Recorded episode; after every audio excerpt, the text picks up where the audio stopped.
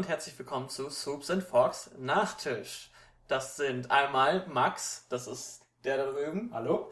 Und das ist Aaron. Hallo, das bin ich. Das ist dieser hier. Hallo.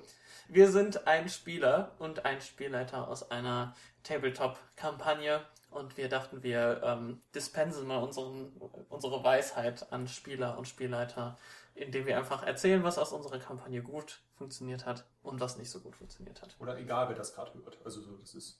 Wir können das auch einfach so hören. Ja, genau. Ja. Zum Einschlafen zum Beispiel. ja, zum Abspülen, zum Anspülen. Vielleicht können sie auch gar kein Deutsch. Dann, äh, sind wir einfach schön, dass wie heißt, es- wie heißt hier dieses Kratzen auf dem Tisch, was ich immer so schlimm finde, wie ASMR? Ah, Ja, ASMR, ja. ja. Okay. Ja, dann würde ich sagen, fangen wir doch einfach direkt mal an mit äh, dem, was gut funktioniert hat. Wir hangeln uns heute an der Folge 4 von uns entlang äh, mit dem Namen Äh, Eine, eine Sternenflotte Sternenflotte Ausbildung. Ich hatte es fast vergessen. Ja, Ja. wir haben nicht einen großen Q-Karten rumstehen. Werner, ein Stück nach rechts, ich kann nichts sehen. Ähm, Das wäre jetzt, glaube Ja, so, ich wir konnte- haben so eine 2 Millionen Euro Produktion. Und das seht ihr nicht. Ja. okay, was gut funktioniert hat, waren ähm, einmal, du hattest gesagt, die Kurse. Ne? ja, weil ich die tatsächlich, ich fand, sie sie hatten eine gute Länge, also waren Vielleicht gut. sollten wir erst erklären, was das war. Ach so, So ja. Ach, mein Gott, hör doch erst die Folgen an. Also in den Kursen haben dann unsere fünf Helden oder ja, nennen sich jetzt mal Protagonisten, haben dann quasi ihre Ausbildung gekriegt, die sie dann nachher im Bereich der Margarita-Fraktion weiter fortsetzen können. Also sowas wie ähm, Offizier, sowas wie Arzt, Pilot etc. Mhm. Und in diesen Kursen, die normalerweise mehrere Jahre dauern und wo wir dann la- Last Week mäßig reingeschlittert sind, haben dann unsere Skills gekriegt. Also die Skills und dazu noch andere, also sowas wie ähm, ein Erkundungskurs oder ein Magiekurs Ja. oder ein Sprachkurs etc. als einfach so eine Möglichkeit für einen Charakter, sich so noch ein bisschen mehr zu differenzieren und quasi noch ein paar mehr Geübtheiten, also einfach Boni auf bestimmte Skills zu bekommen, wo man sagt so, jo, das würde ich gerne noch nehmen, was ich nicht in der Charaktererstellung noch drauf hatte. Äh, was fandst du, funktionierte da am besten von? Die Länge war gut, also waren kurz und knackig beschrieben, man hatte trotzdem Ahnung, was passiert. Es war halt nicht zu sehr, ja, du bist jetzt im Kurs, wo setzt du dich hin, wie findest du einen Lehrer, pupelst du eine Nase, ja oder nein, sondern es ist so, ja, ähm, Alma hat ihren Medizinkurs und macht da das und das. Kurzes Fenster für eine kleine Interaktion, wir springen zum nächsten. Also so, das ist sehr gut und schnell durch die Woche gegangen. Also es wirkte authentisch, dass man da was gelernt hat und zwar trotzdem nicht langatmig. Ja, Ich fand das sehr gut. vielen Dank. Ich hatte auch ähm, das Gefühl, jetzt wo ich es mir nochmal angehört habe, man konnte so ein bisschen ähm, Worldbuilding auch immer äh, einbauen. Also ich versuche ja in alles irgendwie immer so, dass man ein bisschen mehr über die, den Hintergrund der Welt und die Motivation der Leute und Fraktionen äh, äh, hört. Und bei den äh, Kursen, was zum Beispiel jetzt gerade hattest du Almas Medizinkurs erwähnt, da habe ich dann zum Beispiel auch gesagt, dass die Margaritas auch ihre Gegner zum Beispiel verarzten würden, wenn ähm, der, die Schlacht vorbei ist und sowas halt alles. Oder dass im Redekunstkurs, dass die Diplomatie sehr ähm, hoch werten und halt auch zum Beispiel Diplomaten genauso angesehen sind wie Krieger. Das haben wir dann ja später auch eingebaut beim Test oder zumindest viel als Bedenken so, wir haben das und das gelernt, wollen wir es nicht mit einbauen. Also Genau. so, so, es ging organisch ineinander über. Das ist immer das Beste. Also so bei Worldbuilding finde ich ist so, ja klar, du kannst irgendwie dir die politische Geschichte von 10.000 Ländern und irgendwie Reichen ausdenken oder wie die Magie funktioniert oder sowas, aber wenn die Spieler das nicht anwenden können, dann ist das ja relativ, weiß ich nicht, das ist quasi einfach wie auswendig lernen und so, ja. Es gibt halt viele DMs, äh, die gerne so Worldbuilding machen. Ich weiß auch, dass zum Beispiel Pia, die hat was ähm, von unseren Spielern, die hat sehr viele Hintergrundgeschichte über Orks, weil sie einen Ork spielt, äh, über Orks geschrieben und meinte so, boah, Worldbuilding, also als ihr das gemacht habt, wie viel Spaß ihr das gemacht Ja, habt. verstehe ich.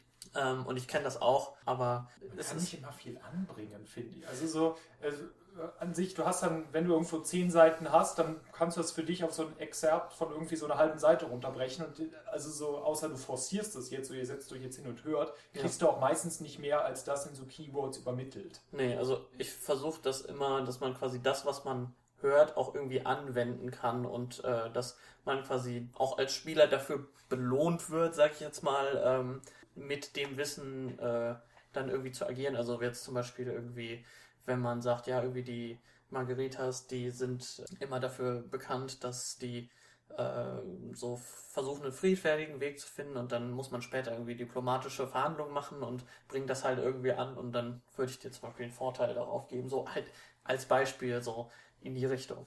Wolltest du noch was zu den Kursen sagen?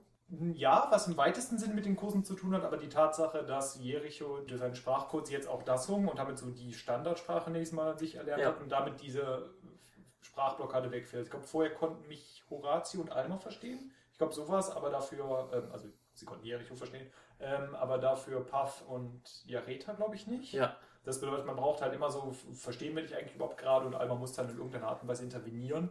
Und ähm, jetzt haben wir Mit jetzt, quasi einem Zauber, um für dich zu übersetzen, sage ich mal. jetzt haben wir die Situation, dass wir sowohl uns fünf alle untereinander verstehen, als auch, ich glaube, so gut es geht, alle normalen Standardsprachen abgedeckt haben. Hm. Und so, kleiner Spoiler, dadurch jetzt natürlich merklich im Laufe jetzt mehr und mehr wegfällt überhaupt, dass es verschiedene Sprachen gibt oder dass es Sprachbarrieren zu anderen NPCs geben könnte.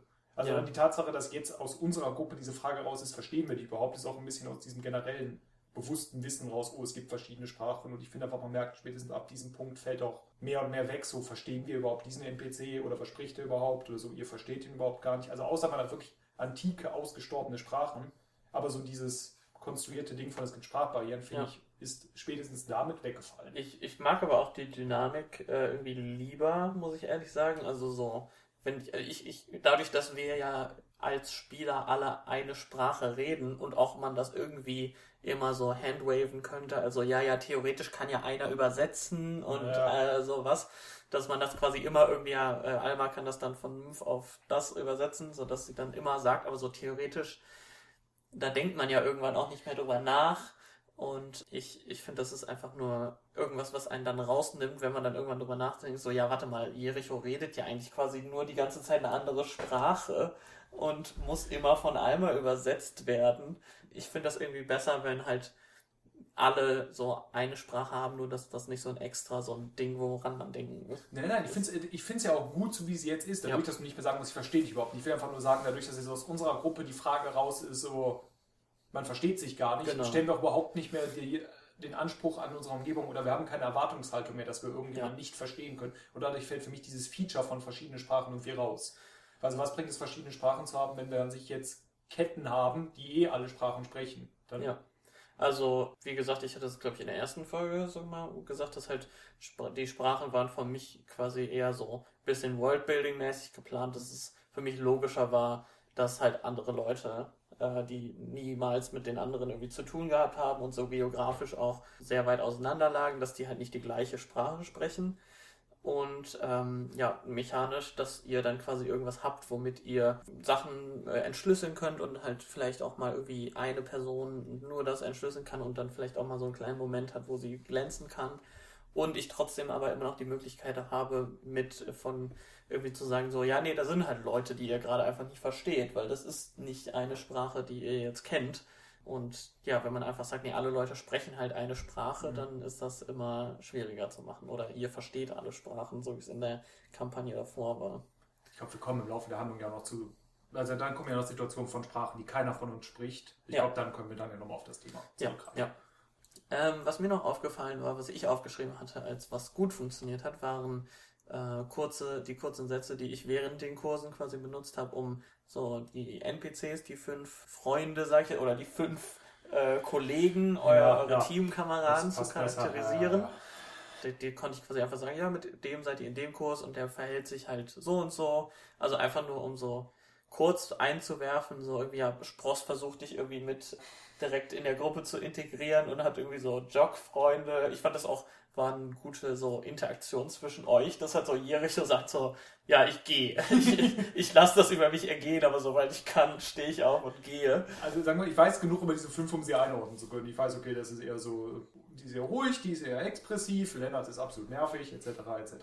Genau, ja, und das ist, äh, fand ich halt irgendwie so, weil man, weil man eine, ähm, ja, so eine bekannte Situation auch quasi hatte, sag ich mal. Also so, jeder weiß, irgendwie jeder war mal so irgendwie in der Schule und es gab irgendwie so die, die Nerds, die halt so unter sich waren und, äh, weiß ich nicht, also da gibt's halt einfach bestimmte Rollen, die man dann sich quasi zunutze machen kann und so woran und dann direkt weiß, okay, ich habe jetzt nur einen Satz über den gehört und trotzdem kann ich den schon relativ gut einordnen. Erfahrungsportfolio auf, ah, die Person. Ja, genau. Ja. ja, dann hatten wir noch beide das, äh, was gut funktioniert hatte, die, wie die Ma Wantas die Margaritas darstellen. Also das quasi, Umgekehrt, oder? Ach Quatsch, ja, genau, wie die Margaritas die Wandas darstellen. Ja. Also in einer illusionsmagischen, äh, holographischen Zaubererscheinung hatte quasi das eine Margarita-Reich ihre Erzfeinde des Wanta-Reich dargestellt oder Soldaten von denen und so.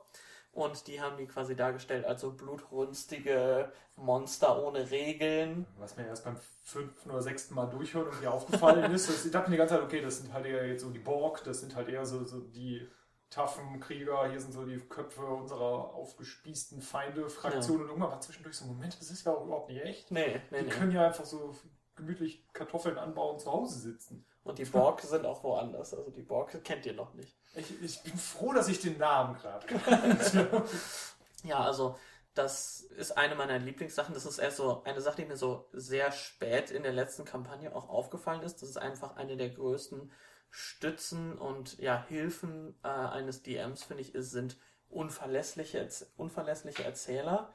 Also so, weil du kannst halt quasi jedem NPC, wenn du den was fragst, ähm, kann der ja immer was sagen, was da über die und die Höhle oder die und die Schlacht dachte oder über das und das Reich und so was auch immer. Aber das ist ja nicht Wikipedia, die das irgendwie objektiv darstellen müssen, sondern das sind halt Personen, die selber irgendwie Ideen und Agendas und ähm, ja, ein, Ziel verfolgen irgendwie und auch halt andere, andere Sachen anders darstellen und nicht einfach Fakt für Fakt runterrattern, was da halt passiert ist zur Charakter, also ist das praktisch wegen der Charakterzeichnung, die sich damit ergibt? Guck mal, wie subjektiv der seine Erzählung gestaltet oder einfach als Redconning, Schnittstelle, dass du irgendwann sagst so, oh Moment, ah, das macht jetzt so mehr Sinn, aber ich habe es ja damals nie wirklich objektiv ausformuliert, heißt, ich kann es noch erweitern. Also auf der einen Seite, also es ist beides. Auf der einen Seite sind natürlich, wenn du sagst, die NPCs sehen die Welt, so wie die Margaritas halt die Wantas als so blutrünstige Leute darstellen, ist das natürlich eine Hilfe im Worldbuilding, dass du einfach zeigen kannst, so ja, das sind die Unterschiede oder so denken die über die anderen. Und natürlich, genau wie du gerade gesagt hast, auf der anderen Seite, wenn dir dann irgendwann mal auffällt, oh, warte mal, das kann nicht so ganz übereinstimmen, das ist nicht so smooth, wie ich das über, überlegt hatte und die neue Idee gefällt mir irgendwie besser, kannst du ja immer noch sagen, so, ihr kommt jetzt in die Stadt und das ist schon anders, als die, euch erzählt wurde. Das heißt dann nicht, dass, ne, dass es irgendwie falsch war, was der andere erzählt hat, sondern vielleicht hat der einfach nur was anderes gehört oder wurde erzogen, was anderes zu denken. Sowas halt. Ja. Also dadurch, dass die NPCs halt selber in dieser Geschichte drin sind und selber ähm, mit ihr interagieren, färbt sie es immer. Genau, ja. Also, wie, sagt man das? Das sind so homodiegetische Erklärungen. Ah, ja, ja. ja, ähm, ja, ja. Das habe ich im Studium gelernt, diesen äh, Begriff, und war jetzt sehr froh, dass ich den benutzen konnte. Dieses Video wird gesponsert von homodiegetische Erklärungen. Ja. EV. Aus ihrer Region. Ja. Aus ihrer Geschichte.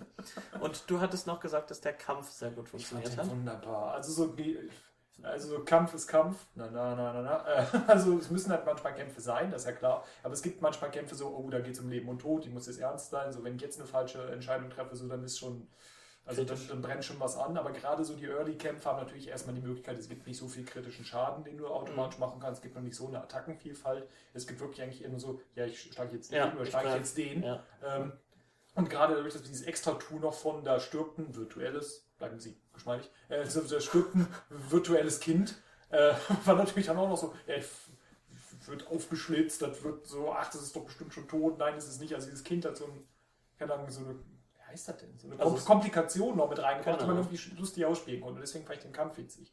Ja, also ich äh, versuche immer, dass jeder Kampf der, der stattfindet, mindestens so einen irgendwie so eine Facette hat, die es einfach was anderes ist als, ja, wir, wir schlagen jetzt aufeinander ein immer pro Runde, ja, sondern das irgendwie ja. so, so Geiselnahme, irgendwas halt halt entweder noch so von draußen irgendwie Pressure einbringt, da war es ja nicht nur die Geiselnahme, sondern auch der Fakt, dass jede Runde immer welche nachgekommen sind, ja. was dann quasi auch so wieder so ein Druckpunkt quasi erzeugt hat, so mit so, ja, wir können jetzt nicht die kurz erledigen und uns dann ums Kind kümmern, sondern kommen noch mehr nach. Das war lustig. Ja. Und das wäre uns ja wirklich auch ein paar Mal fast abgenippelt. Also. ja, äh, sehr, also ich, cinematisches Ende. Genau, also äh, da haben uns die Würfel auch so ein bisschen in die Karten gespielt, dass quasi am Anfang Alma wollte das Kind retten, was schon zwei, einen von drei Todeswürfen verloren hatte. Dann noch einen durch sie verloren hatte, aber dann hintereinander zwei gute Würfe und dann noch so einen richtig guten Wurf, wodurch das dann quasi wieder komplett gerettet war, äh, woraus man dann eine schöne Geschichte machen kann. Hätte natürlich auch anders laufen können. macht doch die ganze Odyssee von diesem Kind. Also er ist aufgeschlitzt, dann so warte die Hälfte, oh, das geht noch weiter nach hinten, dann wird, dann lass ich das noch fast im Flug fallen, dann bringen wir es zum Kranken. Ah, herrlich. Weißt du, was mir gerade aufgefallen ist, was mir auch richtig gefallen hat? Die Szene, wo Jericho seine Maske abnimmt, weil das Kind Stimmt. Angst hat. Ja. Da war ich so, weil ich glaube, du hast, oder hat, warte, ich glaube, Henning hat das gesagt, aber das war für mich auch wieder so eine Filmszene, weißt du, wo so das Kind so hochguckt und so, so leicht verängstigt ist und so, so zur Seite guckt und du, du siehst nur so, wie er so die Maske abnimmt, aber du siehst den halt nur von hinten und du siehst das halt selber nicht und du bist nur so, ah, nice. Man sieht dann im Halbprofil aber ein Stück von so einer sehr langen Nase bei dir hinter dieser Maske. Die so boing. Das war so, und das ganze Kinopublikum so, ah, zieh die Maske wieder auf. Nee, also das, das mochte ich sehr gerne. Der Kampf war generell gut. Das war witzig.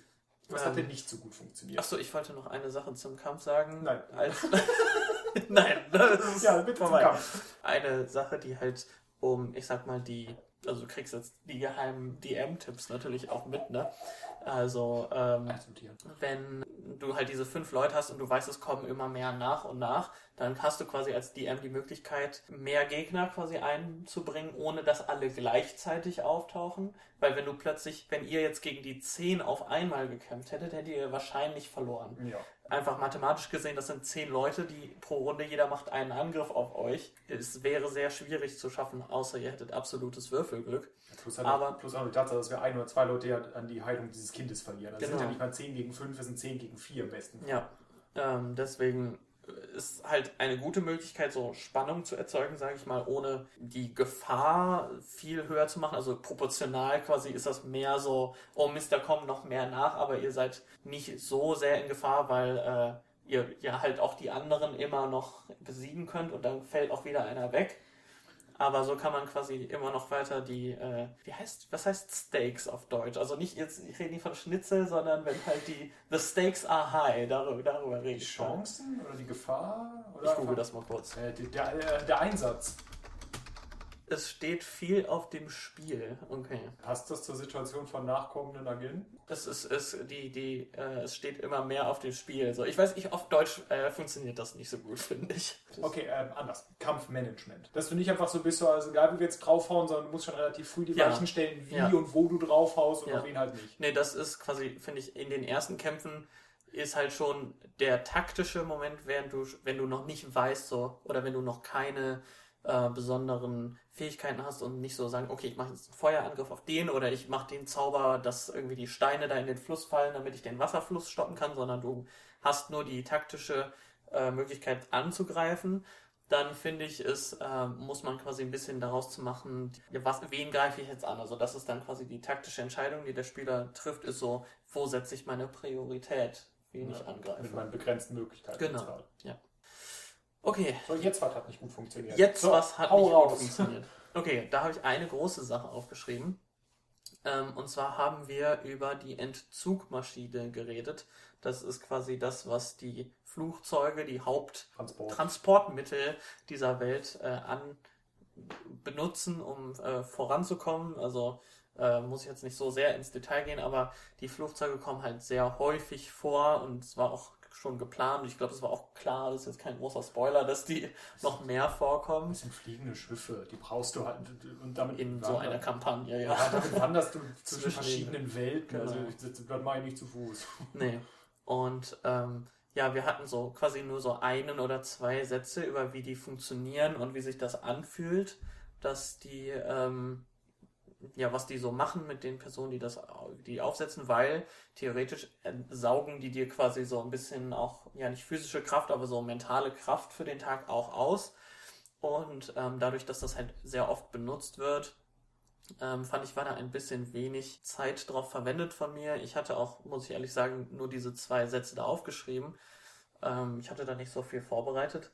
Und jetzt im Nachhinein denke ich mir so, wir haben danach auch nie wieder darüber geredet. Ich möchte irgendwie, ich hätte es mehr machen sollen oder ich hätte mehr darüber reden sollen und mehr so den, das Gefühl davon vermitteln sollen, damit man sich auch beim nächsten Mal noch dran erinnert, wenn ihr quasi wieder fliegt, äh, was das überhaupt mit einem macht und wie sich das anfühlt, weil das ja so oft vorkommt. Hat man nicht dann für den Rest des Tages auch nicht irgendwie keine Fähigkeiten Genau, mehr ja. oder sowas? Da haben wir uns da dran gehalten. weil ich überlege gerade, weil es kam mir schon mal vor, dass dann halt äh, Puff also der Pilot war, also halt geflogen ist, aber danach halt Situationen waren, in denen irgendeiner Art und Weise Kräfte, also so, haben wir uns dran gehalten? Ich habe es tatsächlich für die nächste Session in die quasi organisatorischen Sachen Hm. geschrieben, dass wir das ein bisschen äh, übersehen haben und dass wir das wahrscheinlich irgendwie retconnen von wegen so, ja, an den Tagen, wo das war, ist dann Row einfach geflogen. Hitze des Gefechts oder war halt noch was im Speicher. Wir wissen ja noch nicht genau, wie es funktioniert. Du hast ja jetzt noch.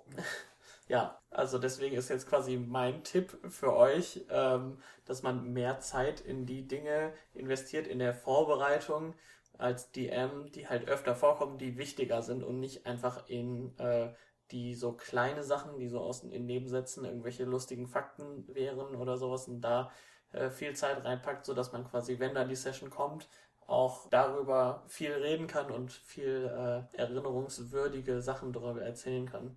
Als Gegenbeispiel habe ich ähm, das ein Thema aus der ersten Kampagne. Da waren äh, die Spieler einmal in einer Welt, wo sie Pokémon fangen konnten. Ach Gott, äh, Und ich hatte tatsächlich, glaube ich, für so 50 Pokémon oder noch mehr, ich weiß es gar nicht, auf jeden Fall so komplette Evolutionslinien und Pokémon, habe ich so Statistiken aufgeschrieben und Attacken und was auch immer und wie, wann die sich entwickeln und habe das alles so ausgerechnet, wann die sich entwickeln, wenn Ja, man das und- auch das. Und ihr habt zwei Pokémon gefangen, wir haben sie auch nie so. wieder benutzt. Ihr habt sie nicht danach. benutzt. Oder ich glaube, Kiesling gammelt heute noch dabei äh, in einem Pokéball rum. Und Und ein Shiny Knofenser. Ja, ich hätte mir zu der Zeit, sagen wir mal so, ich hätte mir zu der Zeit merken können, oder ich hätte zu der Zeit merken können, dass das nicht so viel benutzt wird. Ich glaube, es wäre mehr so, dass ich so dachte, oh so, das muss jetzt alles komplett sein. Weißt du, da muss so ein ganzes System hinter sein. Irgendwie so, ja, die müssen alle irgendwie die Angriffswerte von denen müssen übereinstimmen mit denen aus den tatsächlichen Pokémon-Spielen. Wenn ich einfach so die Sachen, die ihr hättet treffen können, quasi so einfach dann nur die beiden. Also dann hätte ich halt gesagt, ja, okay, da ist jetzt ein Knofenser oder da ist jetzt ein Kiesling, damit ihr quasi ähm, die Teile, denen ihr über den Weg läuft, so tatsächlich dann die Statistiken habt. Aber ähm, für alles andere hätte ich dann quasi mehr Zeit gehabt, hätte mehr Invest Zeit investieren können in die restlichen, ich sag mal, wichtigeren Sachen. So, das äh, wäre die Sache, die nicht so gut funktioniert hat. Kommen wir zu den Statistiken. Wo es ziemlich viel gab im Vergleich zum letzten Mal. Ja. Das stimmt. Also, du hattest ja schon gesagt letztes Mal so, in der dritten, das war die, also die dritte Folge, das war, da haben wir sechs Würfelergebnisse. da meintest du, ja, in der nächsten wird ja viel gewürfelt. Ich meine, es war, ein, es war ein Kampf, es waren unsere Kurse, es waren Verhandlungen, was wie Ja. wo funktioniert. Ja. Äh, gucken wir uns einfach mal die Zahlen an. Am wenigsten interagiert war Jericho mit sechs Würfen in der Ah. Session. Dann Alma mit acht, Horatio mit zehn, Jareta mit elf und Puff mit zwölf. Nein, Eine sehr andere Verteilung als sonst, würde ich sagen. hat Pierre so viel angegriffen? Pia hat sehr viel angegriffen. Ähm, ich weiß auch, dass zum Beispiel deine Angriffe ja keinen Angriffswurf brauchen. Also furchteinflößend, furchteinflößendes Flüstern ist ja was, was der Gegner würfeln muss zum Beispiel. Ah, stimmt. Und ja gut, ich war halt irgendwann mit dem Kind weg. Vielleicht. Ja, genau, das war dann halt auch, es ist, glaube ich, hier 24 Angriffswürfe. Ja, 24 Mal Angriff ist definitiv das meiste diese, diese Session. Ansonsten, äh, wir haben dreimal Täuschung von der Verhandlung mit dem, mit dem Schneider. Und äh, mit den äh, Virtual Fantas, oder? Da waren wir auch noch auf Genau, ja, ja, So, richtig. Ja, wir sind ein Medizinschiff. Richtig. Also waren ja auch eins. Das stimmt. Ansonsten nichts, was irgendwie besonders heraussticht. Geschicklichkeit noch? Ach, das waren Horatius Fallen vermutlich, oder? Wie Äh, äh, die auswerfen? Genau, ja, das war ein Horatius Fallen. Auch noch eine Facette, die diesen Kampf übrigens sehr lustig gemacht hat. Ja, ja. Ja, äh, im Nachhinein tat es mir so ein bisschen leid Ja. für ihn, dass er so schlecht gewürfelt hat, aber so, ich fand schon so viel, weiß ich nicht, viel besser hätte ich es nicht machen können, weil er so wirklich immer nur so eine 4 gewürfelt hat oder eine 1 und da war ich immer so, kann ich dir jetzt leider nicht durchgehen lassen. Also ich fand es schade, dass er dann nur so zwei Schaden gemacht hat innerhalb von drei Runden. Aber es ist ja auch so, Uhrmacher ist ja auch ein Ausbauberuf. Wenn er Ja. später mit Materialien und mehr Sachen vorbereitet hat, geht er halt vielleicht mit so einer riesigen Kriegsballiste dann in die Situation rein und dann, Das du, dann macht er mit einer 4 noch irgendwie 3000 Schaden. Also so, das, ich glaube, das ist halt ein klassischer Beruf, der halt vielleicht halt so Early Game vielleicht ein bisschen schlechter ist, aber schlechter halt wirft und je nachdem. exponentiell ansteigt so ein bisschen. Jus hat ja auf jeden Fall gezeigt, dass er willig und fähig ist, sich da ziemlich komplexe Sachen auszudenken. Also ich glaube, Ja. er wird mit dem Beruf noch ziemlich viel Damage Ja, aber gerade deswegen, weil er halt so extra noch was gezeichnet hatte dafür, Ja. fand ich das irgendwie, ja, ein bisschen schade. Deswegen habe ich ihm halt am Ende mit der Falle auch so, ja, okay, du hast das jetzt schon um ihn rumgewickelt, mach mal keinen Geschicklichkeitscheck. Das hat's von Jos, ich habe zwei Schaden gemacht. Die haben mich für diese Waffe verschuldet. Ja, manchmal würfelt man dann nicht so gut, aber für mich waren halt die Fallen eher sowas, was man halt vorher aufbaut und nicht irgendwie dann im Kampf benutzt, um halt irgendwie Leute zu fangen, sondern halt was, was du irgendwie so präparierst und dann hast du quasi eine Aktion frei, weil du da steht halt die Falle und die schnappt dann zu und dann kannst du quasi mit dem Kämpfen anfangen. Wir anfangen. haben öfter eine 21 gewürfelt als eine 16, eine 14, eine 12 und eine 3. Ja. Wir haben nicht einmal eine 2. Interessant. Ja, gut, aber, Interessant. ja, aber dafür haben wir aber richtig schön ins Einserfass gegriffen. Ja, dreimal. Aber dreimal eine 20 auch, um das auszugleichen. Kosmisch. Zweimal 21. Ähm, ja, also was ist hier der Durchschnitt? Ist wieder bei 11. Also Median ist 11. Also scheint alles ganz durchschnittlich gelaufen zu sein. Der Durchschnitt ist ja 10,5 plus Euro Boni, nehme ich mal an. Ähm, Das waren die besten Würfel, lass mal gucken. Äh, Die besten Würfe waren deine Täuschung gegen den äh, Schneider, Gott sei Dank. als du gesagt hast, so ja, nee, ich möchte die Maske aufbehalten.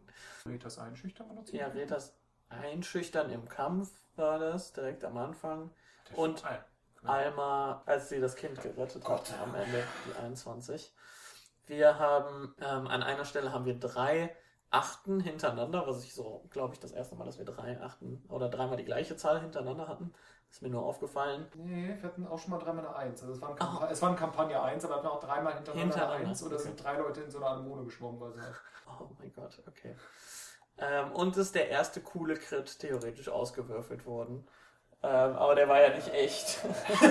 also, ja. Das war nichts Dauerhaftes. ne? Das war, glaube ich, nur, dass die Mitleid mit Jareta hatten. Ja, Ich ja. krieg's nicht mehr richtig Ja, aber es war halt auch, selbst wenn er jetzt irgendwie eine Narbe bekommen hätte oder irgendwie sowas, dann äh, wäre das halt nicht real gewesen. Deswegen ist das leider, ähm, ja, ist da nicht viel passiert. Ähm, ja, dann kommen wir doch mal zum Hauptthema jetzt nach einer halben Stunde Podcast. du wolltest über den Horatio-Reveal noch reden, ne? Sagen wir mal so, äh, der Reveal ist so der Nachhalt von dem, was ich halt in den letzten Sitzungen schon mal ein bisschen angeschnitten habe, dass wir da ja einen äh, Charakter-Reveal haben. Übrigens, Horatio ist tot. Also so, Horatio ist, Ist ein wandelndes Skelett. Skelett. Äh, Skelett. Eine wandelnde Skoliose ist ein wandelndes Skelett.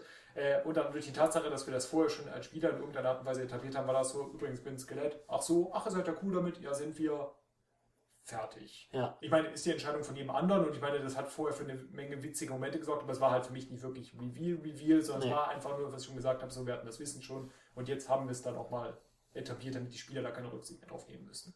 Ja, also für mich war das so ein bisschen so, dass ich die Konvention breche, so, oh, er ist irgendwie ein spooky Skelett und muss das geheim halten und das da haben alle irgendwie Angst vor und das ist jetzt irgendwas, womit er so, oh, was für eine Schande, ich bin jetzt ein Skelett und muss dafür immer mein, muss mein, mein Dasein, muss ich Angst davor haben, dass ich entdeckt werde und da dachte ich einfach so, mache ich jetzt mal genau das Gegenteil und alle sind so, ja, okay, Ja, Ist halt cool. Ja, ähm, you go. wollte ich das mal ein bisschen auflösen, diese Konvention.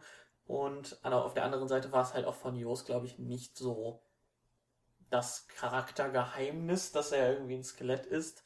Das war halt eher auch so, das ist eine coole Idee. Ich mag das, ich finde, das sieht cool aus. Ja. Deswegen finde ich, finde ich das jetzt nicht so schlimm, dass das so ein Reveal ist. Außerdem können wir jetzt auch ausleben, so, also der kann auch in Charakter sagen, ja, tu, ich tue mir jetzt irgendwie Kerzen in die Augen, da ist ja Platz für. Ja, also ja. da haben wir jetzt eine viel größere Spielwiese, als auch wirklich in der Welt auszuspielen, als er ein Skelett Ja. ist. Ja, ich habe das natürlich mit ihm abgesprochen. Also ich habe jetzt nicht so äh, beruhigt. gesagt, so, ja, okay, ja, übrigens, also du bist jetzt Kommt jetzt raus. Genau. Und er ist so, oh, eigentlich wollte ich da einen coolen Story-Moment draus haben. Der Ähm. reißt so ein äh, latent rassistischer Pilz einfach die Maske Ja. runter. Wo wir schon beim latent rassistischen Pilz sind. ähm, das ist eine, also wir hatten einen Charakter, ähm, beziehungsweise ja, das, in der Welt sind Leute rassistisch gegenüber einer besonderen Spezies, die Ikavi in diesem Fall. Ja. Und irgendwie, ja, hatte ich so ein mulmiges Gefühl dabei, dass ich so nochmal drüber reden wollte, weil ich finde, das ist halt was, was man nicht einfach in jedes Spiel einbauen Muss. muss, Nö. sollte. da, es wird auch noch dadurch erschwert, dass ich so quasi in der Session das auch noch so rechtfertige, dass halt irgendwie die Ikavi auch noch so quasi selber daran schuld sind, sage ich aber mehr oder weniger, dass ähm, die Margaritas die hassen, weil die halt so früher Krieg gegen die geführt haben. Wobei ja in der echten Welt meistens Rassismus so sehr unfounded und einfach so aus Hass irgendwie und irgendwie Weitergeben von falschen Werten. Aber warum hast du dich denn, warum hast du dich irgendwo gefühlt, das reinzupacken? Ich meine, du kannst ja rein sagen, dass was wir gerade haben, ist eine Kolonialmacht, in die ihr halt gestolpert seid und die haben diesen Rassismus. Das ist natürlich, äh, natürlich ist das wir müssen nicht darüber reden, dass das scheußlich und schrecklich ist. Aber so, du kannst einfach sagen, so übrigens, das ist jetzt, jetzt eine Fraktion, die hat die und die Features und die hat diesen auch einen sehr fetten negativen Features, die rassistisch sind. Also ich finde, man muss dann nicht dazu dieser Erklärung basteln, so ja, es liegt daran, weil bei den Feinden halt hauptsächlich viele Vögel sind. Du kannst einfach sagen, die sind auf der Ebene sind das Arschlöcher und da sind sie rassistisch. Ja. Also du musst dann ja nicht noch im Nachhinein so sagen, so diese Facette von denen ist aber in irgendeiner Art und Weise gerechtigt. Du kannst ja wirklich einfach sagen, diese ja. Fraktion hat diese und diese Vorteile, aber auch diesen heftigen Nachteil. Ja, also den, den mulmigen, das mulmige Gefühl hatte ich einfach nur so, weil dadurch, dass man das quasi irgendwie einbringt in eine Geschichte und sagt, okay, ja, hier äh, hört euch meine Geschichte an und eine der beiden Fraktionen, auch noch die, wo die Haupt, also wo die Spieler, der denen beigetreten sind, sind rassistisch und das ist halt einfach was Normales in deren Alltag quasi und das wird auch irgendwie von denen so als normal angesehen. Ich finde, äh, man hat das schon so, ich sag jetzt mal hoch heraus als Content Creator mit sehr großen Anführungszeichen bei uns, aber halt so als Leute, die was in die Welt setzen und so Rassismus normalisieren. Übrigens, ich weiß, es sind wieder zwei weiße Männer, die über Rassismus reden. Das tut mir sehr ja, leid. Ja.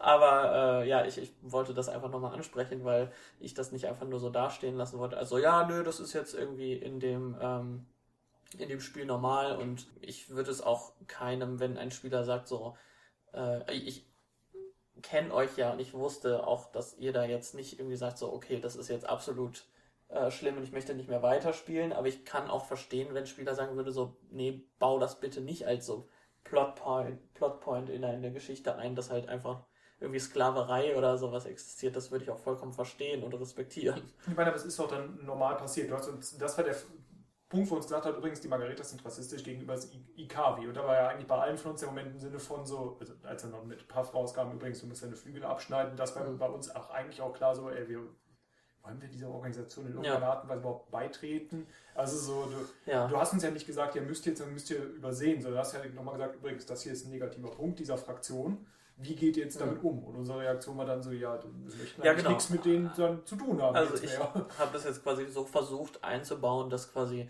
dadurch, dass Puff damit quasi so ein bisschen was losgetreten hat, dass ihr vielleicht jetzt auch so der Beginn einer Gegenbewegung quasi gegen dieses Ganze wart. Und ähm, dass man das quasi so tatsächlich einfach auch so, das war einfach ein schlechter Aspekt dieser, ähm, dieser Fraktion, den ihr jetzt verbessern konntet, so quasi in dem Sinne. Das gehört zum Charakterzeichen. Also ich, ich weiß nicht, wir haben, glaube ich, in dem Podcast schon ab und zu mal über Skyrim gesprochen. Ja. Aber da hast du ja auch diese beiden großen Fraktionen. Das eine ist das Imperium, das auf der einen Seite da die Sturminsel. Und so zu, zu, der einen der Fraktionen gehört hat auch ein deutlich stärkerer Rassismus als zu der anderen. Mhm. Und dann hast du hast, was bei diesem Spiel also wertschätzt, ist die Tatsache, du gehst in dieses Spiel und weißt, hier hast du die gute, benevolent ähm, Regierung und hier ist einfach die schändlichen, widerlichen, rassistischen ähm, Aufständlichen, sondern du hast dieses System, du hast dieses mhm. System und beide haben eindeutige Fehler, ja. die es zu beheben geht. Aber ja. beide haben ein, also so, es gibt diese Ambivalenz. Und ja. wir haben von Fantas ja noch nicht wirklich eine Ahnung. Vielleicht sind die ja deutlich akzept, ähm, akzeptabler. Ja. komisch, aber akzeptierender. Haben, haben, deutlich offenere Arme, was Vielfalt angeht, aber dafür sind die vielleicht jetzt das Thema dafür aber deutlich mehr auf der Ebene der Sklaverei. Also die akzeptieren alle Spezies und wollen die haben, aber auf Römer Seite, quasi. Ja, nee, nee, ja, die Römer. Ja. Es ist, es ist halt Charakterzeichnung, ich weiß es nicht. Es ist ein negativer Feed, aber du kannst bei einem Charakter, den du beschreibst, auch negative Feeds beschreiben. Ja, ja, klar. Und dann kannst du uns verlassen, so. wie wir damit umgehen. Wenn du einen Bösewicht machst, finde ich, gibt es auch andere negative Sachen. Also, ja, okay, der ist einfach rassistisch und das ist jetzt, ne, das ist jetzt der Böse. Also, es gibt auch andere Sachen, über die man reden kann. Andere Sachen, die bösen Charakter, einen Antagonisten ausmachen. Und ich kann es voll verstehen, wenn Leute so sind, so, nee, da habe ich keinen Bock, so da möchte ich mich einfach nicht mehr mit beschäftigen mit dem Thema, weil vielleicht mir das im Alltag eh schon genug zusetzt ja. oder sowas. Da können wir jetzt halt nicht aus der Richtung äh, sprechen. Das war halt eine meiner Gripes mit dem ganzen Thema. Fühlst du dich denn jetzt mittlerweile, also wohl damit ist blöd gesagt, aber. Ähm ich weiß nicht, ob ich wenn ich jetzt noch, also ich habe das ja vor ungefähr einem Jahr geschrieben, mhm. vielleicht sogar noch ein bisschen mehr. Und ich sag mal so, ich würde es jetzt vielleicht anders handhaben, äh, wird das vielleicht nicht so darstellen, wie das jetzt ist. Oder sagen wir so, ich würde es auf jeden Fall anders einbauen als, als damals. Feiner? Also so, dass du so, also so, nicht, dass du einfach so wirklich hartkant Ausgestoßene hast, die das dann auf der Straße ähm, mitteilen müssen, sondern dass du halt eher so sagst, so übrigens ist dieser fein eingewobene Rassismus, den diese Organisation mit sich bringt? Oder würdest du es ganz rausstreichen, was auch okay ist? Ich würde es, glaube ich, eher einem, äh, dass es so vielleicht nicht akzeptiert ist oder so nicht weit verbreitet ist, sondern dass es halt noch so vielleicht ein paar Leute gibt, bei denen das ist, aber wo man halt auch so direkt sieht, das sind halt einfach Arschlöcher. Ja. Und nicht, dass das so eigentlich ein netter Schneider ist, der so, aber äh, übrigens, ich muss mich jetzt aber an die Regeln halten, haben weil denn, wir wissen das. Haben wir es denn außer vom Schneider jemals von irgendeinem anderen, der Margaritas äh, kommuniziert? Nee, bekommen. also ich wollte das dann nicht noch bei, also auf, der, auf dem ja, Level war ich dann schon damals schon. Ja nicht, dass, so. dass, jeder General kommt, guten Tag, mein Name ist General äh, Flugsocke und übrigens das mag ich nicht und das ist, und da bin ich ein Arschloch und hier auch noch. Ja, ähm, nee, aber es, es war ja schon quasi etabliert, dass das so in der Geschichte oder in dem, in der Consciousness dieser Gesellschaft irgendwie äh, eingebaut ist und ja, äh, manche da dran arbeiten, aber es anscheinend überall bewusst ist, dass es diesen Bias gibt. Dann nehmen wir es doch einfach so an. Dann gehen wir jetzt einfach als, wie du es schon gesagt hast, also nicht Licht einer neuen Ära als Charakter von nach vorne und sagen, so mit der Scheiße hören wir auf, wenn wir ja. überhaupt bei Margaritas bleiben, wissen so. Ja. Also es ist ein sehr vielseitiges Thema mit vielen Meinungen ja. und äh, äh, ja, wir haben ja jetzt nicht so viel Erfahrung mit, aber es gibt ja noch viele andere Stimmen, die ihr euch anhören könnt. Bitte. Was es, was es dazu gibt. Bitte. Möchtest du noch über das dritte Thema mit den NPCs reden? Ja, ist natürlich jetzt ein bisschen äh, zuckerwattig nach diesem heftigen Thema, aber ja, ich, ähm, wir hatten das direkt am Anfang, als wir reingekommen sind, bevor die Kurse losgingen, war da eine, deutlich, eine eindeutig schlecht gelaunte Sekretärin. Und das war einfach mhm. nur so, ja, guten Tag, und die war halt abweisend. Und wir haben ihn gefragt, wo es lang geht. Die meinte, hier hinten. Und dann war bei uns die Frage dann, so geht es Ihnen nicht gut, können wir Ihnen helfen? Also, dass du halt jeden, NPCs, der, jeden NPC, der uns vorgestellt wird und der offensichtlich irgendein Problem hat, dass es da irgendwo im Kopf automatisch Klick macht, oh, so, ist das jetzt, die hat eine Quest. Ja, ist das jetzt ein potenzieller Questgegenstand oder müssen wir damit irgendwie interagieren oder kann die uns Infos ja. zu dem warum großen Ganzen geben? Ja, warum ist die hier? Warum, so, was soll das überhaupt? Sodass man dann halt wie du es in Kampagne 1 irgendwann gesagt hast, so manchmal sind Leute einfach nur da. und ich finde, das ist irgendwie eine ziemlich. Ich weiß, entweder das ist so, ja, ihr lauft mal so 15, 20 Leute rum, das ist für mich so, ja, das ist jetzt, das ist ja jetzt gerade Füllmaterial für den Markt, interessiert mich nicht. Oder am Ende des Marktes seht ihr eine ähm, kräftige Dame mit einem schwarzen Ring. Das ist für mich automatisch so, boah, ey, die. Was ist dieser Ring? Da musst du hin. Das war wahrscheinlich so mega Nekromantin. Dann kommst du hin und denkst einfach nur, die war halt gerade bei Zara, die mochte den Ring. So, also so, ist, mein Gott, ist, ich wollte einfach mal irgendeine Frau beschreiben und selber bist du dann schon tief in dieser Story von dieser Frau drin, die es überhaupt nicht gibt. Ähm, ja. Ich weiß gar nicht, ich wüsste auch nicht, wie ich davon, wie man davon wegkommt. Aber vielleicht sollte man davon gar nicht wegkommen. Nein? Also ich, ich finde es erstmal schön, anscheinend, also für mich lese ich da jetzt ein bisschen raus, so ihr seid schon so ziemlich in, invested in auch so in den Leuten und möchtet denen auch anscheinend helfen und so, möchtet so zumindest mit denen interagieren und ja, wissen, was das. so in dieser Welt los ist. Was ich ja schon mal eindeutig als was Positives sehe. Also wenn man jetzt irgendwie sagt, in meiner Gruppe, die Spieler, die reden ständig mit allen NPCs und denken, die haben irgendwie eine Quest oder irgendwas zu tun, mhm. dann finde ich, ist das kein kein negatives Merkmal. Das ist, könnte man natürlich als positiv sehen, so, okay, die sind einfach invested in die Leute und sind so, oh, ich möchte mehr über dich wissen. Solange es natürlich ist, nicht so, ich gehe einfach zu jedem am Markt und frage den, wie heißt du, nur damit der DM sich jetzt 30 Namen ausdenken muss. Nein, also vielleicht so zwei, dreimal vielleicht. Wenn die Situation nicht normal da rein erwachsen, äh, so. Ja. ähm, aber ansonsten finde ich das eigentlich ja. man, ich, ich finde das nicht schlimm, wenn ihr das so, so fragt. Also solange man dann halt so auch merkt, äh, ich meine, man muss natürlich vielleicht als DM so ein bisschen telegrafen, so, dass man so, oder halt, ne, so zeigen. So, das ist einfach nur jemand, der so da für die Atmosphäre da ist. Es war auch nie äh, Kritik oder Verbesserung. Ja. Ich fand es einfach nur so ein Kuriosum, Ja, dass ja. man schon so drauf gepeilt ist. So, sobald die Namen haben, weißt du genauso, okay, da Oh, irgendwo existiert eine Datei mit Genau. Hintergrundgeschichte und oder Be Belohnung. Und das bedeutet so, mit der Person mache ich jetzt mal irgendwas. Nee, ich, ich finde es absolut einfach, äh, nehme ich das als Kompliment darüber, dass so selbst die NPCs, die einfach nur Atmosphäre sind, anscheinend so lebendig, dass man denkt, die müssen doch irgendeine Hintergrundgeschichte Also in den haben. meisten Fällen denke ich mir einfach nur, so gibt es dann irgendwann abzugreifen. Schon. Aber, also ich jetzt, aber ja. Ja, Ja, ja. natürlich, das auch. Ja, ja, absolut. Äh, Trivia. Ach, Trivia, ja, wir können gerne auch über Trivia reden. Äh, wir hatten ja mal gesagt, dass ich immer versuche, die Zahl 2 öfter in der Kampagne 2 einzubauen. Dieses Mal zu sehen an das B-Team mit Spross und Anja und Ro und Süßer Zahn und Leonard. Haben sie alles zusammenbekommen, sehr gut. Und ähm, das qua- Ich sollte das Holz aus der Hand nehmen. Das- Das ich klatsche, das tut ein bisschen weh.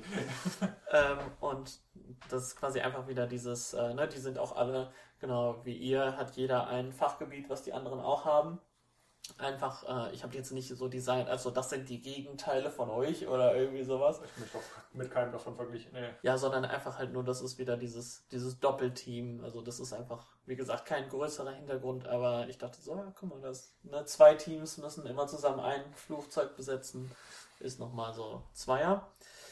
Außerdem dachte ich, in dieser Folge kann ich ja mal erwähnen, äh, wie stark Star Trek inspiriert eigentlich diese gesamte Kampagne ist. Oder Star Wars. Zumindest bis jetzt. Also Max sagt ja immer, Max ist, ähm, ist für Max ist Star Trek und Star Wars genau das gleiche. Ich möchte das jetzt nicht verurteilen. Ich finde aber, das ist ein guter. Es ist so, immer jetzt im Äther. Jetzt kriege ich die ersten Hassbriefe.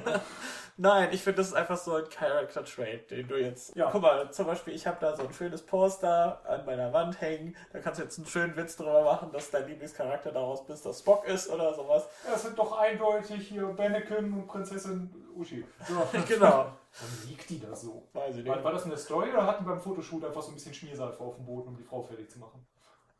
Wahrscheinlich die zweite, die durfte ja auch keine Unterwäsche anziehen. Aber das ist jetzt so viel Ja, ja. Trivia über Richtig. Star Wars. Ja. Ähm, also natürlich die SS Kenterprise, natürlich, die ihr getroffen habt, mit Captain äh, Zirz, Tiberia Zirz und äh, Spaghetti. Ähm, das sind natürlich sehr große Inf äh, Einflüsse. Influencer. Sind große Influencer, 1,80 plus. Und ähm, Ah, ich war gerade bei Größe. Okay. ja, hab ich ja gesagt, 1,80 plus. Ich habe mal Zentimeter. ich wusste nicht, sag das, das sag ich wusste nicht, dass Influencer nach Körpermaß gemessen werden. Guten Tag, ich bin 2,30 Meter und das ist ein Shampoo. Boah, muss ich haben. Und dieser, dieser Test, der ähm, Shiba Inu-Test, der kommt eigentlich halt auch von dem Kobayashi Maru-Test, was halt quasi in Star Trek auch für Kadetten ist, die jetzt ähm, ihre, ihren Abschluss machen und halt auch in eine sehr ähnliche Situation gesetzt werden, wo halt eine ungewinnbare Situation ist mit ähm, einem Schiff, das abgetrieben ist. Also es ist quasi eins zu eins äh, Ja, äh, kopiert, außer natürlich, dass da kein ähm, muskulöses Schnabeltier am anderen Ende mit einem redet. Und ja, wir haben, wir haben dann zum Beispiel auch noch äh, die verschiedenen Dienstgrade, sind auch noch so ein bisschen Star Trek-mäßig. Also da gibt es quasi auch die Wissenschaft, also nur die, die Spezialisierung, also wie Ah. du zum Beispiel Kommando bist Kapitän, ja. und Wissenschaftler und äh, Engineering und Medizin und sowas, das gibt's halt auch bei Star Trek. Ach, das bin ich alles. Ja. ja. waren denn dann noch die anderen? Ja, ne? äh, das, also da kommen immer wieder Sachen, also ähm, äh, ich habe mich da an vielen Stellen von Star Trek ähm, inspirieren lassen. Finde ich gut. Ja. Es tut Ah. mir leid, dass es bei mir so auf Granit fällt dann, aber... Ja, das ist okay. Manchmal mache ich das auch einfach nur für mich. Ja, ich finde das Ist schön. gut. Nee, darum soll es auch gehen. Ja, ja. Ja. So, wenn du nicht irgendwann so die komplette Kampagne einfach für dich spielst. Wenn wir schon bei Trivia äh, und Behind-the-Scenes-Facts Erklärungen sind, dann reden wir doch nochmal über die, die Namen von Leuten, die ihr getroffen habt. Da haben wir zum Beispiel einen Senator Argent, der alte, Ika, äh, alte Kamu, also Chamäleon, der so, so auf die Farbe gewechselt hat, dass er schon komplett weiß ist. Der Name Argent leitet sich natürlich von Agentum ab für Silber oder Ich mag Ähm. den Namen irgendwie. Ich finde, Argent, Argent ist ein sehr schöner Name. einfach. Ja. Also auch ohne Hintergrund. Das könnte auch so Frischkäse bedeuten. Ist trotzdem ein sehr schöner Name. Argent. Ja, ich, ich finde halt so, ne, ich habe nach so der Farbe gesucht von ihm. Und war so, ja, ich nenne ihn jetzt nicht irgendwie Edelweiß oder sowas. Ah, da denke ich auch mal, furchtbare Schlager. äh, ja, Agent ist halt Also, quasi wegen Silber und Margarita. Ne? Da hatten wir ja das Thema Weiß schon, dass er quasi so. Ich bin vom, tut mir leid, mein Fokus ist schon auf dem zweiten Namen, weil ich gerade mir denke, so, wo kam die Person vor und was passiert da mit dem Namen? Ach so, ja, Dr. Jade war ein großzügiges Blatt von Jade, war die Lehrerin oder die Lehrmeisterin von Alma in der, in der Medizinkursgesellschaft. Okay. Und der Name ist halt, ne, das ist eine Dryade, also Ja, ja. Dr. Jade, das Ja. ist halt Jade. Und Jade gibt es tatsächlich als Baum. Also es ist nicht einfach nur so, das ist irgendwie der Geldbaum. Ich, ich wollte gerade sagen, so, du brichst da nämlich gerade dein Namenssystem. Nee, ja, nee, nee, nee, nee, nee, nee. Ja, ich habe letztes Mal übrigens die, ähm, es gibt so eine schöne Liste, wo die verschiedenen Spezies und Berufe hinterlegt sind. Und ich habe scroll aus Langeweile mal wieder durch. Und für mich war es vollkommen normal beim ersten 20 Mal durchgucken. So, ja, bei Triaden, die werden auch Rinderkinder genannt. Ich war so, warum heißen die Rinderkinder? Weil man so, ja gut, ist halt so. Vielleicht laufen Kühe drumherum oder ist halt so. Und jetzt war ich so, Rind Rindenkind, das macht Sinn. Das macht Sinn, denn Kinder aus der Rinde sind die Rindenkinder. Ja. oh nö. Nö. ähm, ja, dann haben wir noch Monty die Python. Ja, wer das nicht versteht, der verlässt bitte jetzt automatisch diesen Kanal. So. Nein, du verstehst das. Wir Okay, haben ein Stück dazu aufgeführt. stimmt. Ja, und dann gibt es noch Stephen Tierfreund, ähm, eine Ableitung von Steve Irwin, also das ist ein Ork, Steve Irwin. Ähm, kennst du den? Das war Den, den so- Australier? Ja, genau, Ich bin ja, ja. ein bisschen älter als du, natürlich kenne ich. Oh mein Gott, das tut mir leid. ähm, ja, und ich habe quasi einfach seinen, seinen Namen übersetzt. Also so Steve ist dann zu Steffen geworden oder auf Orkisch Steffen. Und er- Irwin kommt anscheinend vom altenglischen Eo for we, ne? Äh, was ähm, von Eber und äh, Freund kommt. Also Wien ist so ein Freund gewinnen, war das früher anscheinend. Also ist das Steffen Wildschwein-Freund, woraus ich dann frei übersetzt habe. Steffen Tierfreund. Wir haben diese Namen als Liste vor uns und ich las gerade einfach nur Steffen Tierfreund, dachte mir, kann ich nur verstehen, danach Steve Irwin verstehe ich und dahinter dann Klammern. EU4 Wine, ich dachte mir schon, ja okay, danach kommt Ebergewinn und dann kommt Wildschweinfreund und ich dachte mir einfach, das wären jetzt pri- private Notizen von mir. Ja, ja. Dann haben wir einen Typen namens Ebergewinn getroffen. Ja. Äh, ja, das äh, hatte ich mir dabei gedacht. Also fand ich, fand ich sehr passend, dass der Typ halt auch so ein Freund von den Tieren ist. Ja, aber nur von Äh, Wildschweinen. nur von Wildschweinen. Deswegen habe ich es ausgeweitet Ja, auf, auf du links und Tiere. rechts wegwerfen, nur über die Wildschweine. Die nehme ich mit auf Denkst du Arsch. dir, boah, ähm, ja. Blödsinn. Hast du noch Fragen? Nein, ich glaube, wir haben wirklich. Nein. Okay. Nein. Ich habe auch keine per Mail zugesendet bekommen. Ähm, wenn ihr Fragen habt, Oder Drohbriefe. äh, oder Drohbriefe, dann könnt ihr die gerne schicken an soupsandforks at gmail.com. Also soups, dann ein N, dann forks at gmail.com. Dann werden wir die hier live in der Show beantworten. Jo! Also Wir live, freuen uns ja. auf euch. Ja. Also, ne, live äh, später dann halt. Ja, also das ist dann eigentlich nicht mehr. Ja. ja, Okay, Max, hast du noch was zu sagen? auf gar keinen Fall. Möchtest du dich vielleicht dich noch verabschieden? Ach so, ja, selbstverständlich. Ja, einen schönen Tag noch, einen schönen Abend, einen schönen Morgen, einen schönen Nachmittag und ruft mal Leute an. Das, macht, das machen viel zu wenig. Okay. Ja, von mir auch noch einen schönen Tag. Genau. Ruft eure Lieben an und wir sehen uns beim nächsten Mal. Ciao, ciao. Tschüss.